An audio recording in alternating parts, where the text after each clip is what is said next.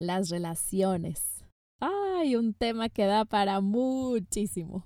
Y bueno, lo primero que se te puede venir a la mente al escuchar la palabra relaciones es tu relación con otras personas, con tu pareja, con tus hijos, amigas, amigos, familia, etc. Pero en realidad tenemos relación con todo, con el tiempo, con el dinero, el cuerpo, la abundancia, la salud, con todo. Y bueno, por supuesto que también con personas personas cercanas, personas que vemos frecuentemente, pero que quizás son temporales, personas que ni conocemos, personas que nos acompañan a lo largo de toda nuestra vida. Tenemos relación con nosotros mismos, en fin, con todo. Y además hay diferentes tipos de relaciones, ya sea con personas, situaciones, conceptos o cosas. Hola, mi nombre es Silvia Aguilar. Bienvenidos a Despierta, el podcast donde hablaremos sobre herramientas que te ayuden en tu despertar, a dejarte ser 100% tú para manifestar eso que siempre has querido en tu vida, disfrutarla y darle al mundo ese regalo que solo tú le puedes dar. Y me gustaría empezar por, aunque sé que lo repito hasta el cansancio, me lo repito todo el tiempo, pero sé que es algo que de pronto puede ser retador recordarlo. Empezar por recordar que las relaciones, como todo en nuestro exterior son proyecciones y espejos de nosotros mismos. Las relaciones nos hablan más de nosotros que de la otra parte. Si una relación con alguna persona no funciona, lo que piensas de esa persona habla más de ti que de la otra persona. Lo que sientes con respecto a esa relación está hablando de ti. En la relación con el tiempo, por ejemplo, yo uso o usaba muchísimo la expresión el tiempo se escurre como agua. Esto también habla más de mí que si el tiempo se pasa rápido o no. Además, eso es completamente relativo, ¿estás de acuerdo? ¿Y cómo es que habla de mí? Pues resulta que tengo hipotiroidismo, que eso es un síntoma que se presenta en mí y eso tiene que ver en un tema con el tiempo. Y además hay temas con el agua en mi árbol transgeneracional. Impresionante, ¿verdad? Y bueno, recordar esto hace que sean encuentros más conscientes y justo las relaciones reflejan tu estado de conciencia que predomina en ti en ese momento de tu encuentro. Y por eso nos muestran dónde estamos. Y la verdad es que nos hemos comprado tantas ideas que es muy sencillo engañarnos y que se nos olvide esto. Pensar que todo tiene que ver con la otra persona y nada que ver contigo. Los seres humanos podemos llegar a ser muy complejos, Claro, los demás, tú y yo no. Pensamos que estamos separados del de enfrente, que no tiene nada que ver con nosotros y entonces nos podemos encontrar huyendo de las relaciones, viviéndolas en tensión. Creo que en realidad es un estrés realmente importante y dentro de esa complejidad o de ese estrés entra también el miedo al juicio de tu familia, de tu comunidad, de la sociedad en general, de todas esas creencias del inconsciente colectivo que traemos con nosotros. Y además creo que es algo que se vive en silencio por muchas personas. Creo que es un gran número de personas que si platicas con ellas de corazón a corazón, hay un tema ahí con las relaciones, con alguna persona o algún grupo de personas, algún estrés relacionado con este tema. Y hoy vamos a hablar sobre las relaciones que tenemos a lo largo del día con personas que no conocemos. La señorita o el señor que te atiende, quien te cobra, en una tienda, en un restaurante, en un hotel, el chofer del Uber, alguien que se te atraviesa en el carro y que no conoces, etc. Todas esas personas que aparentemente se cruzan en nuestro camino al azar.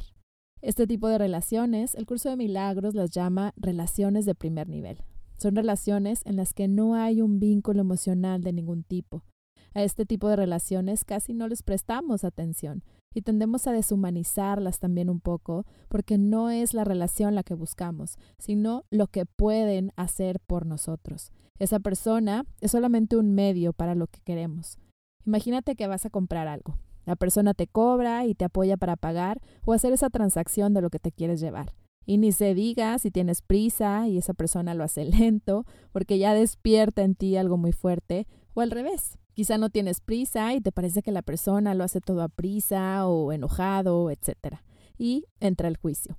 Y así es como tendemos a deshumanizar este tipo de relaciones. Para esa persona quizá solo eres un cliente más, no un ser humano. Seguramente él también pudiera estar pensando que si en sus metas de venta o en el problema que hay en su casa, en su familia o en lo que va a hacer saliendo de ahí. Y ni siquiera te voltea a ver o emite de igual forma algún juicio al verte y tener esos segundos de relación contigo. Pero bueno, en toda relación, ¿en quién nos vamos a centrar?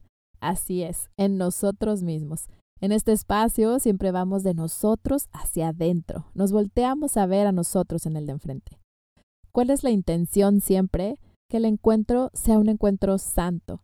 Ahora, ojo aquí, porque quizá con la palabra santo puede estar asociado ser mártir, sacrificio, aguantarte, morir por algo, algún milagro de por medio de esos milagros de cuando no se les encuentra alguna explicación, eh, desde el ego quizá. Sin embargo, en este caso, por encuentro santo, lo que quiero decir es que sea el amor quien lo gestione, que podamos ver desde los lentes del amor.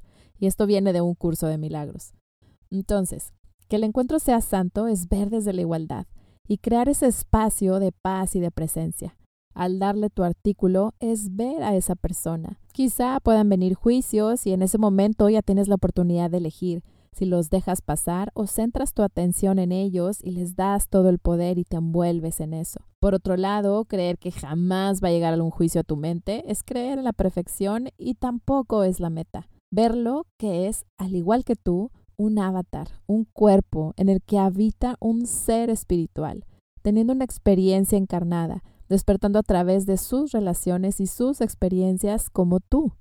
Al estar ahí presente, permitiendo ese espacio, como ser, más allá de un concepto cliente-cajero o cajero-cliente, más bien de ser humano a ser humano, de ser a ser.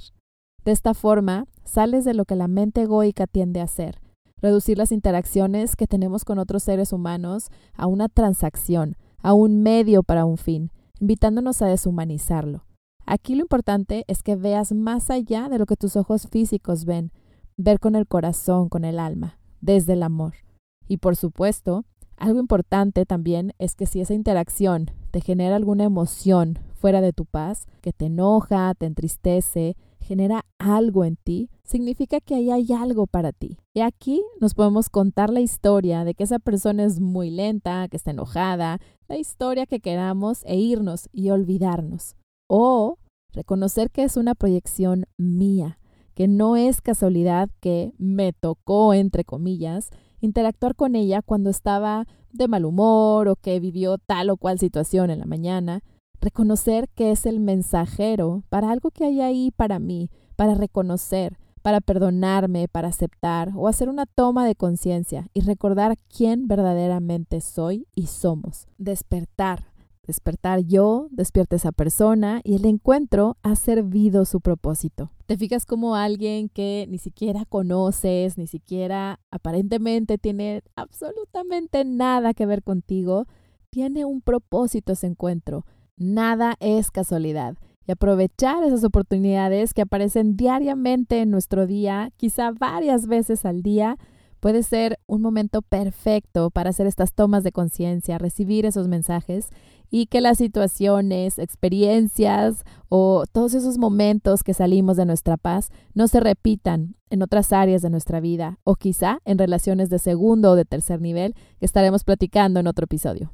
Muchas gracias por permitirme acompañarte en esto que estás haciendo en este momento y como siempre, si resonaste, si te gustó, si te sirvió, compártelo. Compártelo con más personas que creas que también pueda servir de puente para su paz Después de todo, no es casualidad que estamos en este mismo tiempo y espacio, inspirándonos unos a otros a despertar, a aportar al inconsciente colectivo con nuestro propio despertar, con reconocer y recordar quién realmente somos. Nos vemos en el próximo episodio de Despierta y no olvides registrarte a los 28 días de gratitud que comienzan ese mismo día en que te registras. Estaré feliz de verte por ahí e ir juntos en nuestros días con gratitud. Sienta el poder que sientes dentro de ti mismo, sabiendo que todo lo que necesitas está dentro de ti ahora para hacer tus sueños realidad.